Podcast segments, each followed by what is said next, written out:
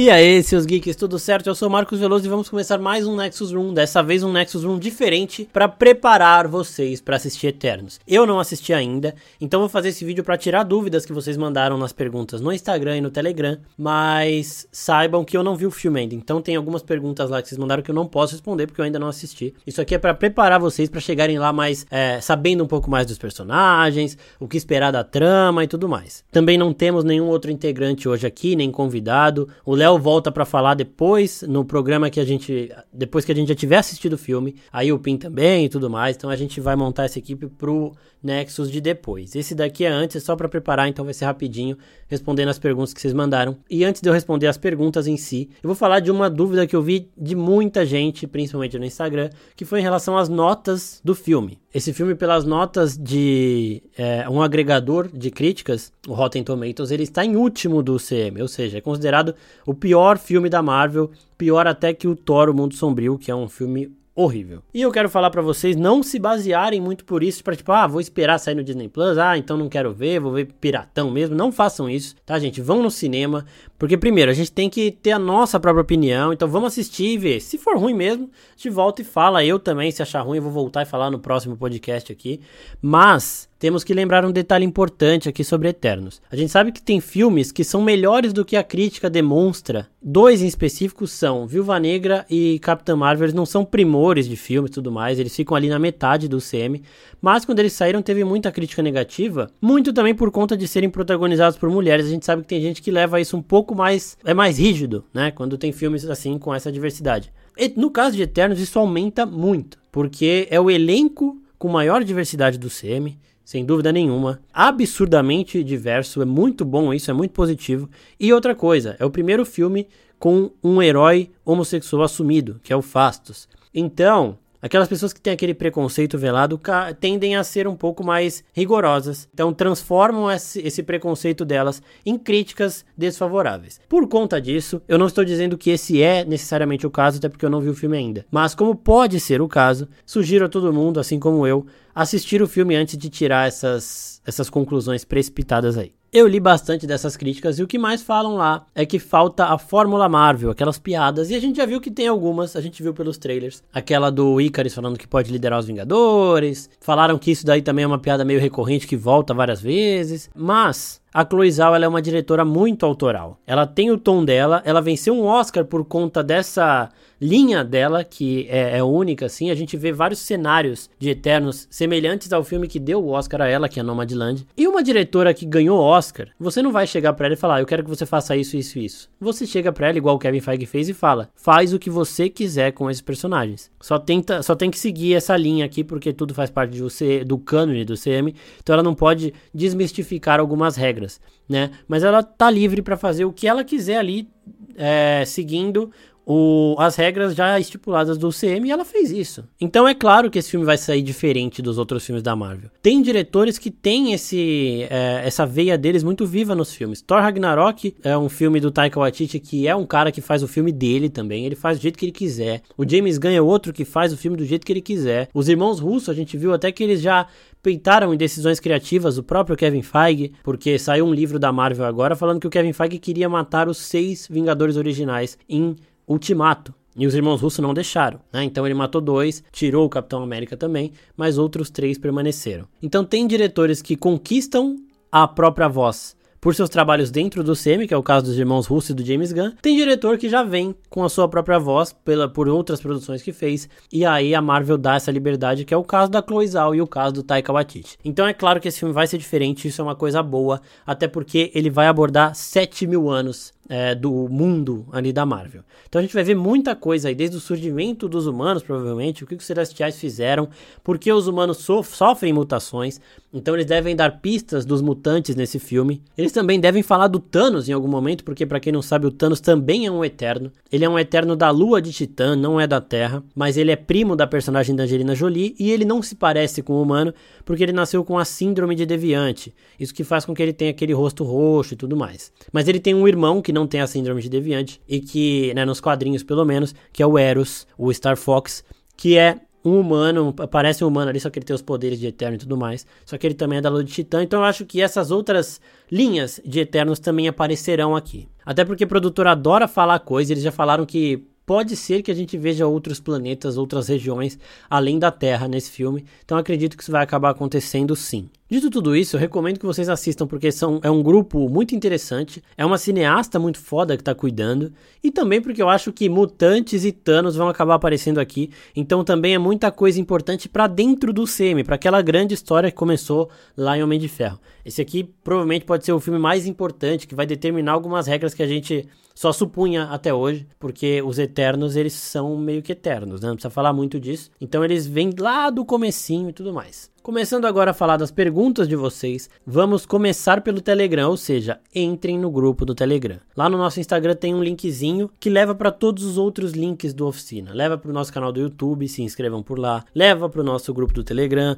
Leva para os agregadores de áudio que tem o nosso podcast, para todo lugar. Tá, então fique esperto lá, que também tem live na Twitch, tá por lá, dá pra você ir. É, TikTok também dá pra você ir. A gente tá em todas as redes sociais e por essa, por esse link da bio do nosso Instagram, você vai para todas elas. E o Telegram ajuda vocês a terem um contato mais próximo com a gente, que é o caso aqui também da Brubs, por exemplo, que falou: "Para mim os Eternos eles são totalmente novos, então o que puder falar será ótimo". Então, escuta o programa inteiro aí porque a gente vai falar muita coisa. E o Rodrigo Araújo falou: "Tentem fazer um contraponto dos personagens que a gente já conhece do CM, pra gente ter o parâmetro do nível de poder". Então, vou começar por essa aqui do Rodrigão, que também tá sempre conversando com a gente lá no grupo, tudo mais, que adora o Nexus inclusive. Um abraço inclusive pro Rodrigo e pra Brubs aí. Muito obrigado por ouvirem a gente para todo mundo que tá ouvindo. Então vamos lá. Um dos produtores de Eternos, ele falou que os Eternos na porrada, eles não aguentam a Capitã Marvel, tá? Então aí já dá pra gente ter uma noção, um parâmetro de poder começando por aí. Não aguentar a Capitã Marvel não quer dizer que, ai meu Deus, ela vai chegar e vai matar o cara com um peteleco, vai quebrar ele. Não. Eles aguentam sair na mão com ela, mas eles têm mínimas chances de vitória, tá? Eles não vão se equilibrar na luta. Uma outra coisa que ajuda a gente a ter noção dos poderes dos Eternos, do nível de poder, é saber que o Thanos é um Eterno. A síndrome de Deviante faz com que ele seja um Eterno um pouco mais forte, tá? Então ele é mais resistente, principalmente resistente. Então, é, esse é o principal nível de, de parâmetro de poder que a gente pode ter, que é o Thanos. Ele é um pouquinho acima deles. Agora, se a gente pega outros Vingadores para seguir essa linha, a Capitã Marvel, a Feiticeira Escarlate, o Doutor Estranho e o Thor o Thor que a gente viu em Guerra Infinita e Ultimato, com Stormbreaker, com Mjolnir e tudo mais. Esses são os quatro mais poderosos. Tem gente chegando aí, como diria Adão Negro, The Rock, né? É, para mudar a hierarquia de poder do CM. Eu acho que a poderosa Thor pode chegar num nível desse. Então isso é coisa mais pra frente, mas aqui agora eu acho que esses são os quatro mais poderosos. E aí, descer um parâmetro de herói, anti-herói e tudo mais, eu colocaria o Loki e os Eternos. E aí dentro dos Eternos também tem o ranking, tem a hierarquia de poder. Nos quadrinhos ele tem, eles têm um pacotão de poderes, que é aquela parada de super força, super resistência, super velocidade e tudo mais. Aqui eu acho que esses super serão mudados para sobre-humanos, ou seja, eles vão ter uma resistência de um super soldado, uma força de um super soldado, a não ser aqueles que têm os poderes especiais desse sentido, porque cada um deles vai ter um poder especial além desses poderes de Eternos. Então começa por aí que eu acho que eles vão ser um pouco mais fortes que os super soldados em todos os sentidos, tá? De força, de resistência, é, de velocidade e tudo mais. Um pouco mais, é, tipo um pouco meio que, sei lá, quase que o dobro. Vai, eu tô chutando pra caralho aqui, mas cada um deles vai ter o que nos quadrinhos é o seu principal poder. Ou seja, a Cersei, ela manipula a matéria. Ela faz surgir água para irrigar as, é, a, o mato, lá a gente viu isso num trailer. Ela transforma um ônibus numa em um monte de pétala de rosa, a gente também viu isso no trailer. Então esse é o poder da Cersei, ela é mais ligada ali à natureza. A Sprite, ela tem o poder de criar ilusões, que é o principal poder dela nos quadrinhos inclusive. Athena, que é a personagem da Angelina Jolie. A Angelina Jolie já falou que ela é a deusa da guerra. Nos quadrinhos, eles são constantemente confundidos com os deuses por atos históricos. Então, os deuses e os eternos existem nos quadrinhos da Marvel. E às vezes é Atena, né, eterna, que faz uma coisa. Às vezes é a Atena, deusa grega, que faz uma coisa. Só que as pessoas conectam as duas como se elas fossem uma só, então ficam confundindo historicamente. Mas aqui a Angelina Jolie falou que a Atena dela é a deusa da guerra, né? É cultuada como a deusa da guerra. E o poder especial dela é de conjurar armas. Para quem assiste Fairy Tail é mais ou menos o que a Erza faz. Ela cria armas do nada e ela é uma lutadora fudidaça. Depois dela, ó, já falamos da Cersei, da Sprite e da Athena. A Jaque, ela é a única dos Eternos que pode se comunicar com os Celestiais.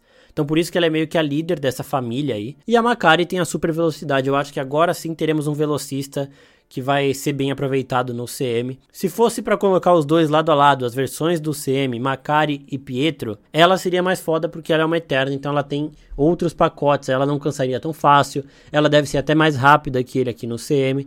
Então ela já seria mais foda normalmente, acho que ela vai ser melhor aproveitada. O Icarus, ele é o tanque, né? Ele é o generalzão, ele é o cara que vai pra porrada, então ele deve ser mais resistente que todos os outros, ter mais os, os poderes dele habituais, os poderes de eterno dele devem ser ampliados. E ele é aquele cara que solta laser dos olhos, eu acho que não são todos que conseguem fazer isso, só ele, né? Então ele é o, se a gente fosse pegar o mais próximo da Capitã Marvel seria ele. Nós temos o Druig que controla mentes, ele é um manipulador, ele entra na cabeça das pessoas e faz com que elas façam tudo para ele. E isso é um problema, porque os Eternos não podem interferir na humanidade. Só que, a gente vai falar disso mais pra frente daqui no, nesse episódio, alguns Eternos querem interferir, outros não. E ele, com esse poder extremamente propício para interferência, ele quer. E ainda nós temos o Kingo, que o poder principal dele é projeção de energia. A gente vê ele criando matéria do nada, a gente vê ele criando umas bolas de energia do nada e atirando na, nas, nos deviantes. Então, esse é o poder dele. Nós temos o Gilgamesh, que é o protetor, que o poder dele é o super soco, então a, a super força dele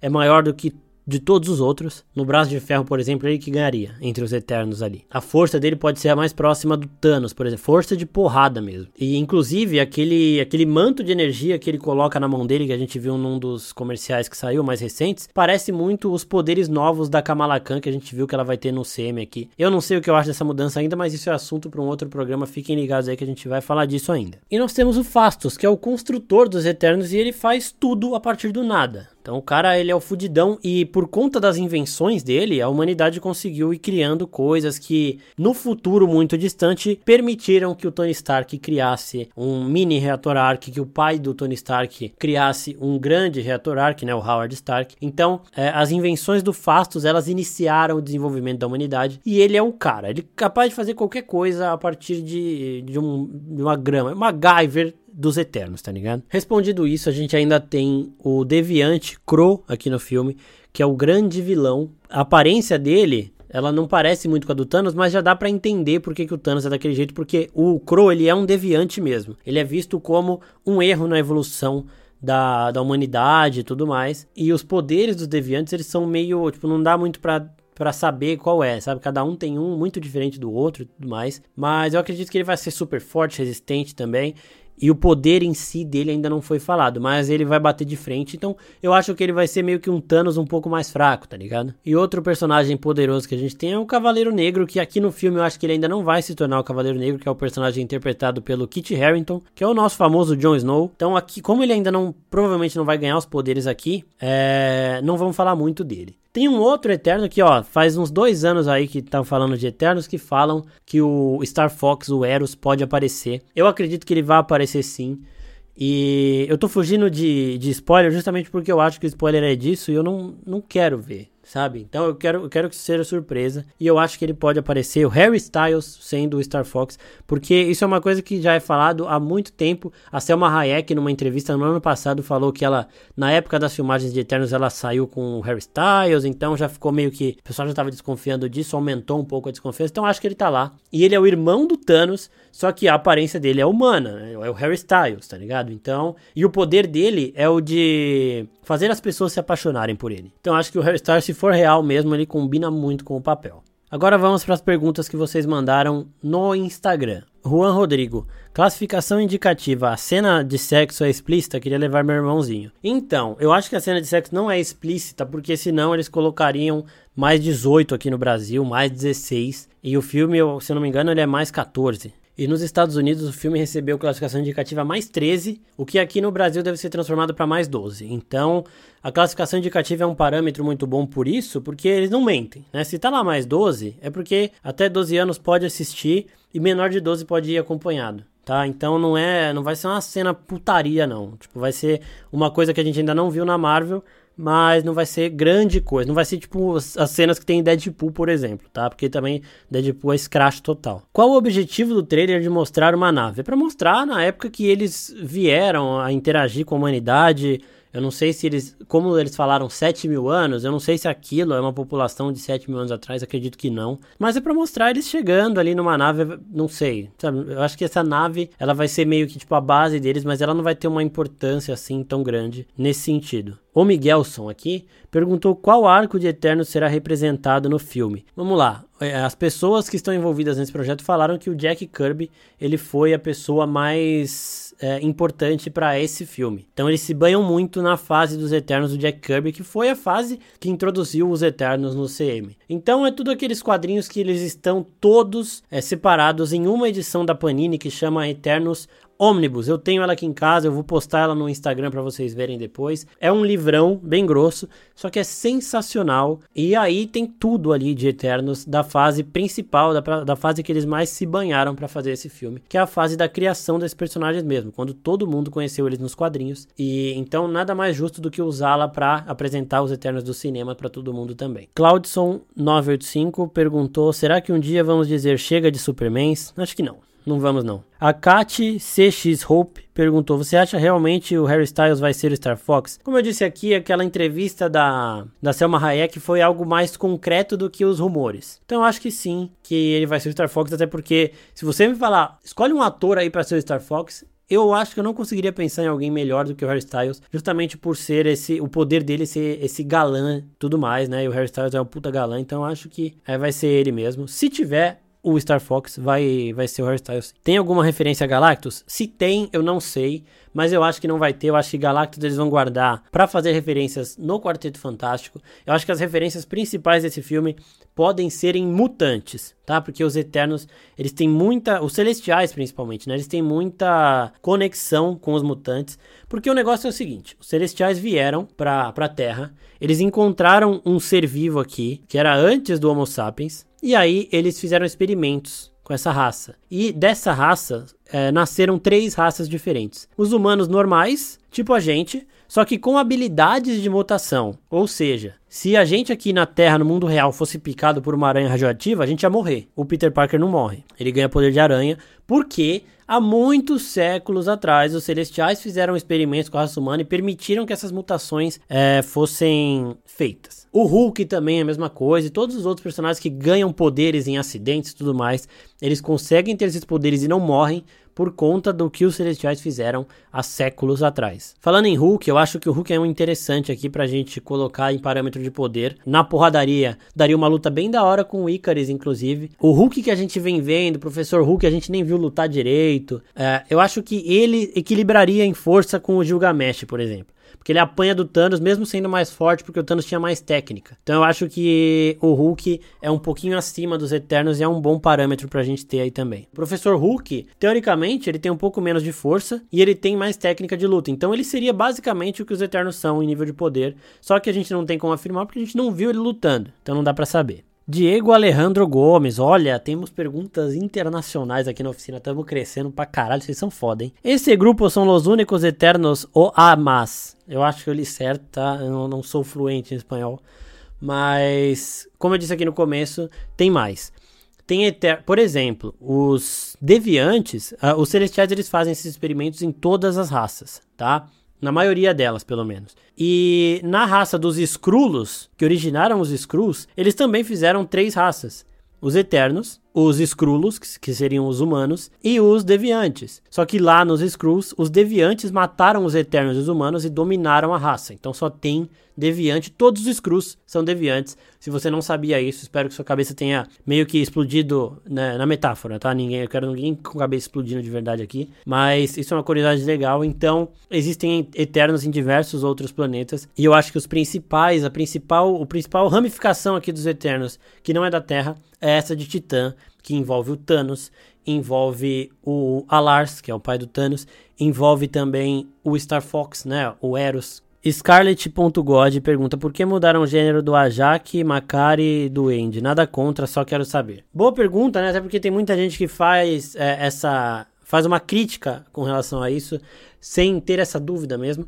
Eles mudaram porque, na época que esses quadrinhos foram escritos, essa diversidade não era tão viva. A gente não tinha ainda o um mundo com espaço para todo mundo, assim, do jeito que está virando hoje, está longe de ser ainda, mas está virando. Por conta disso, a Marvel pega personagens que não dependem da sua etnia, tá? Não dependem do seu sexo, de tudo mais, para serem, os, tipo, é, o, o, seu sexo, sua etnia e tudo mais, não definem o personagem. Um exemplo do que eu tô falando. O Pantera Negra, ele tem que ser negro, porque ele é o rei de uma das, da nação africana de Wakanda, né? A mais desenvolvida do mundo. O Capitão América do Steve Rogers, ele tem que ser loiro, de olho azul, porque ele é a imagem do que os americanos achavam que era superior na época da Segunda Guerra, tá? Então esses personagens, eles têm que ter esse, é, essas características. Só que os Eternos, gente, ninguém nem lia Eternos direito, sabe? E, tipo, o que, que vai mudar a Makari ser mulher ou ser homem? O, o que ela tem que ser é velocista, tá?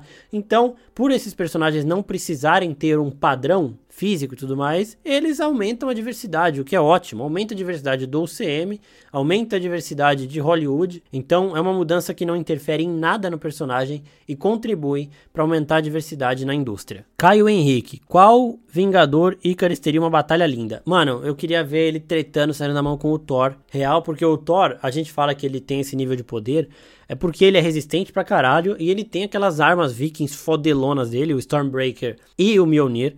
Então, eu, eu queria ver ele com o Thor, acho que ia dar uma batalha fodida. Ele e a Capitã Marvel ia ser meio que espelho, tá ligado? Com ela sendo um pouco mais forte que ele, então não sei. Mas ele com o Thor ia ser do caralho. Ele com o Hulk também ia ser muito foda, mas eu queria ver Icarus contra Thor, tá ligado?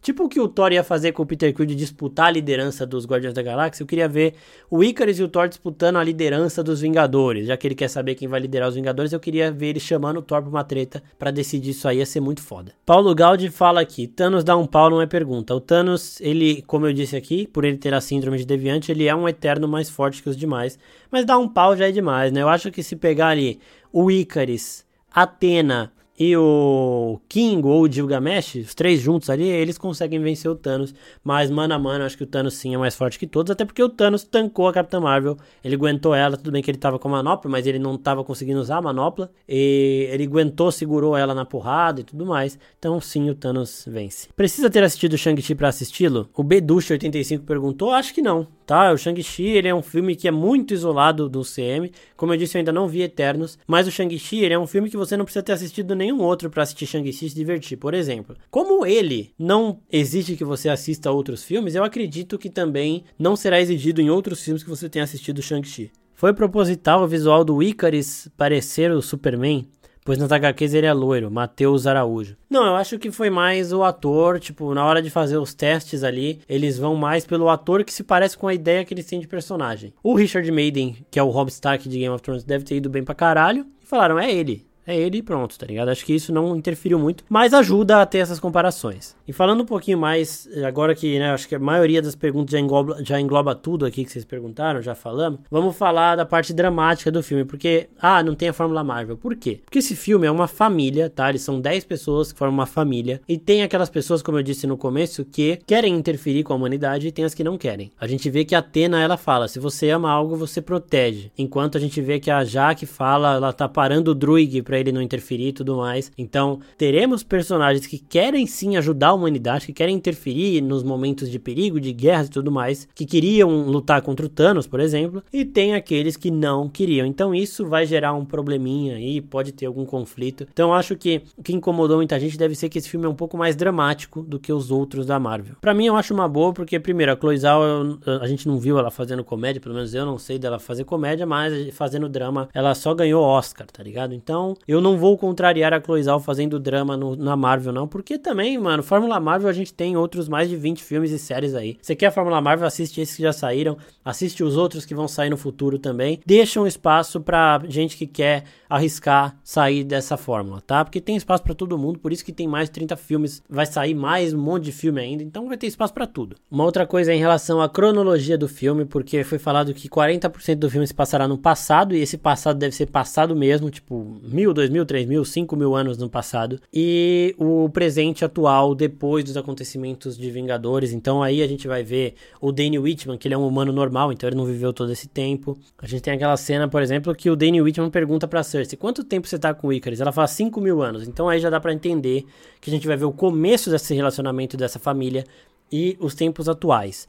E a gente também já foi falado que nós teremos nesses dois momentos do filme um momento que eles estão muito unidos, que eles funcionam sim como um time, que deve ser a hora da chegada na Terra e tudo mais, e um momento que eles estão separados, que deve ser nos dias atuais, que tem uma parte que quer interferir, tem uma parte que não quer interferir, e aí vai dar esse conflito aí. E eu acho que vai morrer é, eterno aí, porque a gente primeiro que a gente percebe que tem atores que não vão fazer mais de um filme. Exemplos antigos são da Kate Blanchett, por exemplo, uma atriz mais do que premiada em Hollywood, chegou para fazer a Hela. Porra, uma puta vilã do caralho, é uma personagem tão forte, ou mais forte até que o Thanos, que poderia ter voltado em diversas ocasiões, até porque ela não morre, porque ela é a deusa da morte. Então, tiraram ela, falaram, ah, tá, tá, morta. Ela é a personagem que, ah, quando quiser voltar, beleza, ela volta porque ela é a deusa da morte, ela não morre. Mas, como é a Kate Blanchett, não volta. Provavelmente, o Gore do, do Christian Bale também vai ser personagem de um filme só. Então a Marvel ela tem esse equilíbrio perfeito de atores consagrados e atores estreantes, né? Por exemplo, Benedict Cumberbatch de um lado e Chris Hemsworth, que antes do Thor não era muito conhecido do outro. E a gente também tem esse equilíbrio perfeito de grandes estrelas que chegam para fazer uma participação pontual e não voltam mais, que é o caso da Kate Blanchett, e eu me arrisco a dizer que será o caso da Angelina Jolie e da Selma Hayek. A Selma Hayek eu tenho mais certeza de que ela não vai chegar no final desse filme, a Jaque. A Angelina eu ainda tô esperançoso que eles pelo menos mantenham ela viva para trazer no futuro, caso precise, mas tipo, de um jeito que assim, ó, é, se a gente, se ela não quiser voltar, não tem problema, mas se ela quiser, ela vai voltar, sabe? Espero que isso aconteça. Agora, Icaris, Cersei, é, Cavaleiro, Cavaleiro Negro, esse, essa galera volta, tá? Fiquem tranquilos que essa galera aí volta, vai aparecer em um monte de filme, igual Shang-Chi, igual Thor e tudo mais. E um ator de nível excepcional que aparece em vários filmes, dois, né, inclusive, são Benedict Cumberbatch e a Brie Larson. Brie Larson tem até Oscar. Então, são alguns aí dos atores. Robert Downey Jr. também é um cara fudido, apareceu em vários filmes, ele comandou esse início de universo. Então, a gente tem essa mescla de atores aí e acredito que principalmente a Selma Hayek ela faz só esse filme. Caso o Star Fox do Harry Styles seja verdade, eu acho que ele também pode ser um cara, porque eu acho primeiro que ele não vai estar nesse filme inteiro. Se ele for aparecer, ele aparece no finalzinho ou numa cena pós-créditos.